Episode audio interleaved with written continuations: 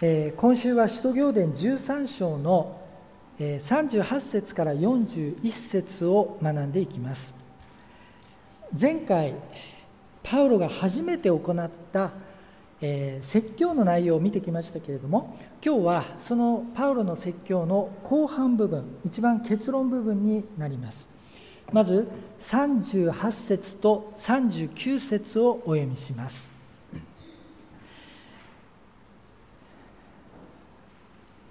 だから兄弟たちよこのことを承知しておくがよい。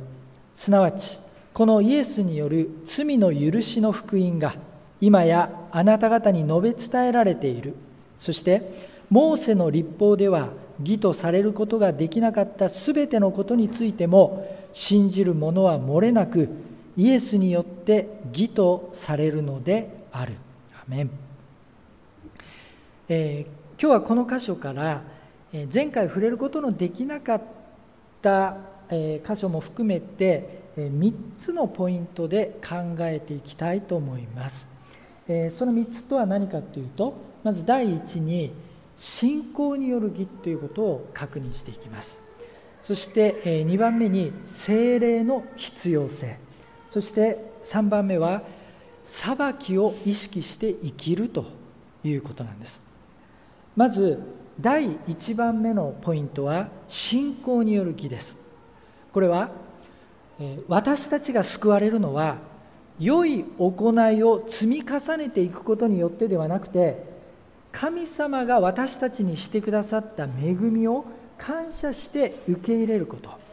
つまり信仰によって救われるんだという意味なんですね、えー、以前その宗教は本物か旧統一教会の不都合な真実、えー、この本を書き終わった後で実は気づかされたことがあるという話をさせていただきました、えー、私はこの本を今の日本人に本当に必要なメッセージは何だろうか、まあ、そのテーマを意識しながら祈りつつ書いていきました。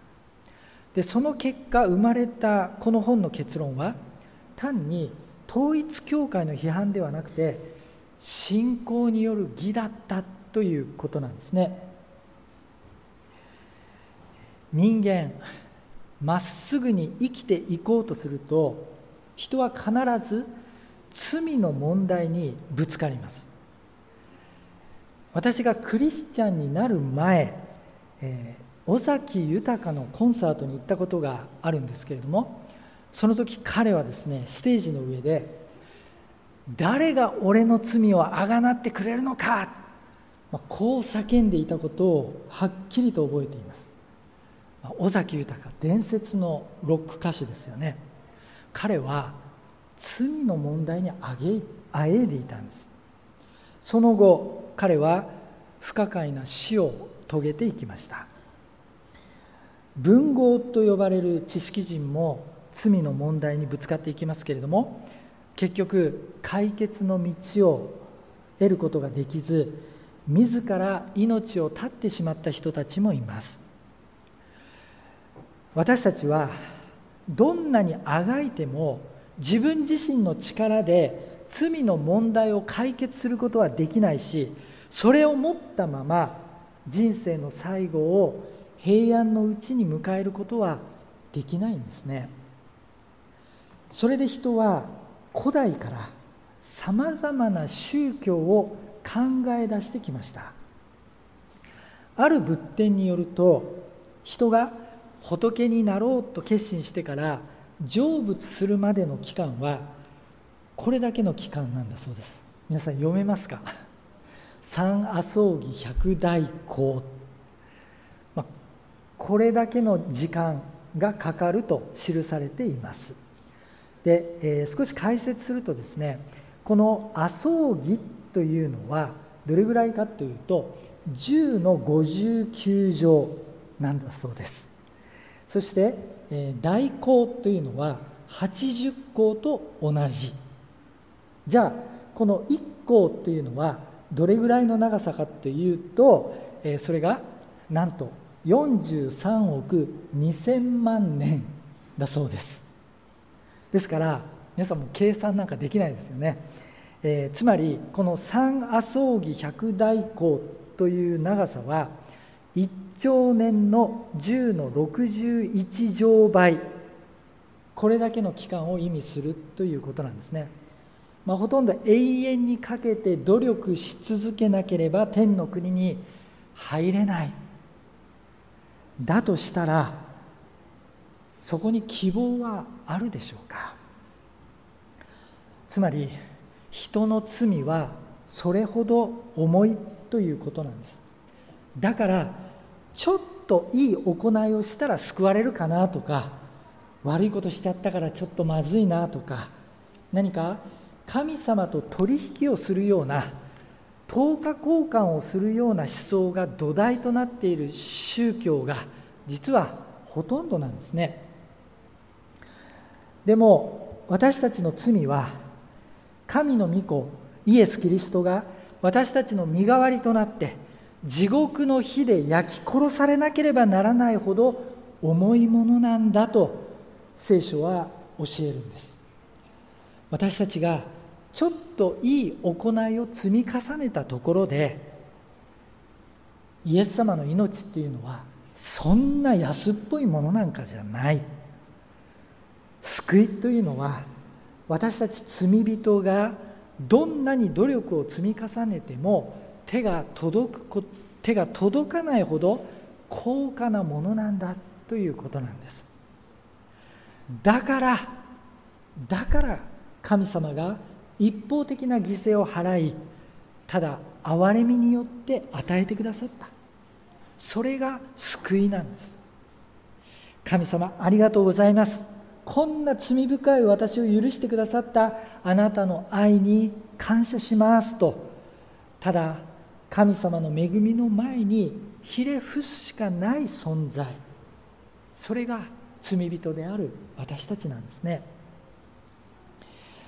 この神様の愛を私たちの全存在を投げ出して信じることによって私たちは救いを得ることができます。それを信仰による義と言います。救いはただ救い主として与えられたイエス・キリストを信じることによって恵みによって与えられる。この世の競争社会の中で傷つき疲れた現代人が最も必要としているメッセージ。実はそれが信仰による義だと私は思うんですね。パウロの説教の2番目のポイントは精霊の必要性です。この説教の前半部分でパウロはイスラエルの王サウルとダビデのことを語りました。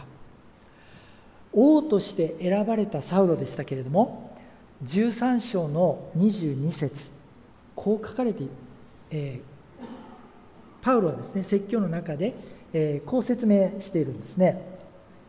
それから神はサウロを退けダビデを立てて王とされたとこのように書かれています。パウロの最初の名前であるサウロはイスラ初代イスラエルの王サウルから取った名前でもありました。サウル彼は最初は素晴らしかったんですね。しかしそのうちに精霊を見失ってしまった。神の霊を失った者がどういう結果になるかという悪しきモデルとして残念ながらこのサウルという名前が挙げられています。そして彼の次に出てくるのがダビデでした。少年ダビデはゴリアテに華々しく華々しくえ勝利しましたけれどもあの少年ダビデの勝利の秘訣は一体どこにあったでしょうか？実は彼がゴリアテと対決する前に彼にとってある重要な出来事が起こるんですね。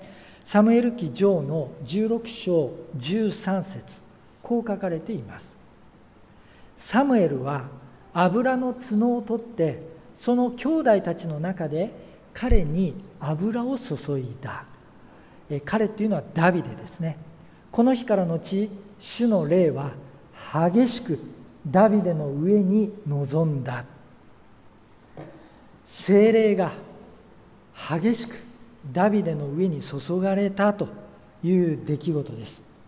この出来事は彼がゴリアテと戦う前に起こりました。つまりダビデの勝利のポイントは彼に精霊が注がれたということだったんですね。サウルからは主の霊が去っていったけれどもダビデには主の霊が激しく注がれた。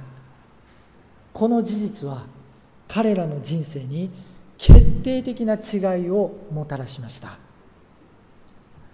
この精霊はイエス・キリストが天に上げられた時助け主そして慰め主として信仰によって義とされた一人一人に与えられると聖書は約束しています。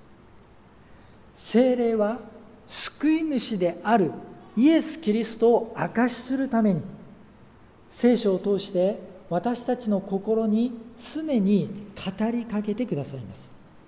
ですから精霊に満たされたものが証しするのは精霊ではなくてイエス・キリストなんです。だからこそイエス・キリストを証しする使命が与えられている私たちに必要なのは精霊なんですね。精霊の油注ぎなんです。私たちはこのことを何があっても大切にしていきたいと思います。もっともっと精霊を求めていきましょう。求めていく必要があるんです。主は私たちにこう約束されています、えー、皆さんのお手元の州法に書かれている立川教会の今年のテーマ聖句を見てください。今年の教会のテーマ聖句は詩編81編の10節の御言葉です。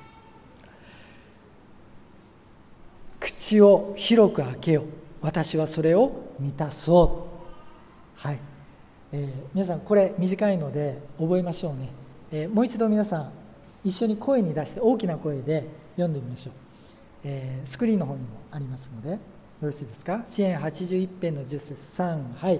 口を広く開けよう。私はそれを満たそう。アメン。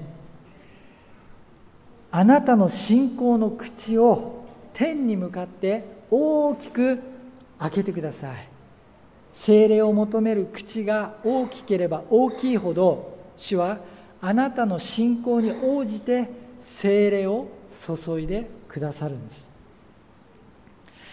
そしてパウロの説教の最後のポイントは神の審判の宣言でした。使徒行伝13章40節と41節をお読みします。だから預言者たちの書に書いてある次のようなことがあなた方の身に起こらないように気をつけなさい。見よ侮る者たちよ驚け。そして滅びされ私はあなた方の時代に一つのことをするそれは人がどんなに説明して聞かせてもあなた方の到底信じないようなことなのである。アメンこれは、えー、実は旧約聖書のハバクク書1章5節からの引用です。神の愛を信じないで拒み続ける者にはやがて滅びの時がやってくるんだということがはっきりと宣言されているんですね。キリストを信じるということ。キリストを信じるか信じないかということはもちろん一人一人の自由だけれども。しかし自由で済むことではないんです。その選択には永遠の命か永遠の滅びかその重要な結果がかかっているんだということをパウロはこの説教の最後に語っているんですね。皆さん裁きは必ずあるんです。もし私たちが裁き主である神様の存在自体信じなければどうなってしまうんでしょうか。もともとこの裁きっていうのは何かというと善か悪か2つに分けることなんです。聖書で言えば生と死救いと滅びに分けることなんです。救いを得て天国に至るもの永遠の滅びに至るものというふうに2つに分けられることが裁きであり実はそれが福音良き知らせ。グッドニュースだと聖書は語るんです。それは人間は全て罪人として生まれ実際に罪を犯しそれぞれの罪の刑罰として滅びるという絶対的な宿命のもとにあるからなんです。もし裁きがなかったとしたら私たちはそのまま滅びるしかない。そのような存在なんです。命の源である神から断絶したまま死ぬしかない。もし裁きがなかったら私たちは滅びるしかない。そのような存在なんです。しかし裁きがあることによってその死や滅びから解放されて永遠の命に向かう道を信仰によって選ぶことができるんです。永遠に滅ぶしかなかったはずの私たちに永遠の命という救いへの道が開かれているんだと聖書は私たちに語っています。だから裁きのメッセージは私たちによ私たちにとって良き知らせグッドニュース素晴らしい福音なんです。ではその2つに分けられる裁きの基準というのは一体何なんでしょうか？それはイエス・キリストの十字架です。私たちが本来受けるべき永遠の死という刑罰をキリストが十字架によって私たちの代わりに負ってくださったんです。神を知らず神に背を向け自己中心的に生きている。この罪深い私たちのためにキリストは十字架にかかって死んでくださいました。私たちに何の価値があるわけでもない。むしろ神にとって私たちは敵対する罪人なんです。神の愛の神の、えー、愛の神の顔に泥を塗り続ける。そのような罪人なんです。それでもイエス様はこんな私たちのために十字架にかかって死んでくださった。このキリストの愛を信仰によって信じることによって受け入れる人は誰でも永遠の御国に行くことができるんです。裁きによってそれが可能になりました。キリストの愛を信じること。そしてそこにあなたの人生を投げ出しかけていくこと。その決断をパウロはこの時ユダヤの街道でそこに集まっていた人々に迫ったんです。皆さんは今このパウロの問いかけにパウロの挑戦にどう答えるでしょうか。こんな童話があります。悪魔が自分の3人の弟子を訓練しました。悪魔の弟子訓練です。でその悪魔の弟子訓練のカリキュラムの最終過程は3人の弟子を人間社会に派遣して人々を滅びへと導くことでした。一人は師匠である悪魔にこう言いました。私は人間に神はいないと言います。しかし悪魔はこう答えたんですね。いやそれはダメだと。人間は心のどこかで神はいるということを知っているんだから。2番目の弟子はこう言いました。私は人間に死後の裁きなどないと惑わします。悪魔の評価はこうでした。それもダメだ。人間は罪に対して必ず裁きがあるということを感じているのだから。そして3番目の弟子がサタンに向かってこう言いました。私は人間に神に従う決心をするのは後でいい。急がなくてもいい。こう言います。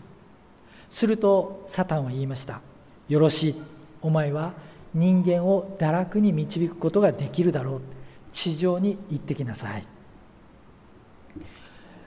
これは童話の話ですけれども真実をついています。エレン・ホワイトはキリストへの道の中でこう書いています。伸ばさないように気をつけましょう。罪を捨てることを伸ばしイエスによって心を清めていただくことを遅らせてはなりません。この点で幾千という人が誤り永遠に滅びてしまいました。ここに人の気づかない恐ろしい危険があります。それは神の御霊のささやきに従うことを伸ばし罪の生活を続けていくという恐ろしい危険であります。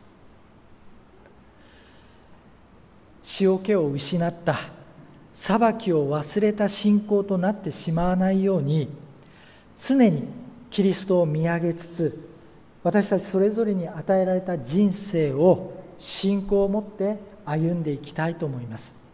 そのために精霊を求めること。そして精霊があなたの両親に語りかけられたら精霊が御言葉を通してあなたに語りかけられたら決心することを決して先延ばしにしないことです。神様は考えられないほどの犠牲を払ってあなたに救いを用意してくださっています。皆さんのためにお祈りしています。神様の祝福がお一人お一人の上に豊かに注がれますように心よりお祈りいたします。このメディアはオーディオバースの提供でお送りしました。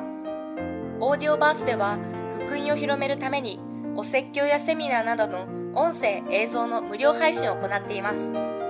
詳しくは http コロンスラッシュスラッシュ www.audioverse.org へアクセスしてください。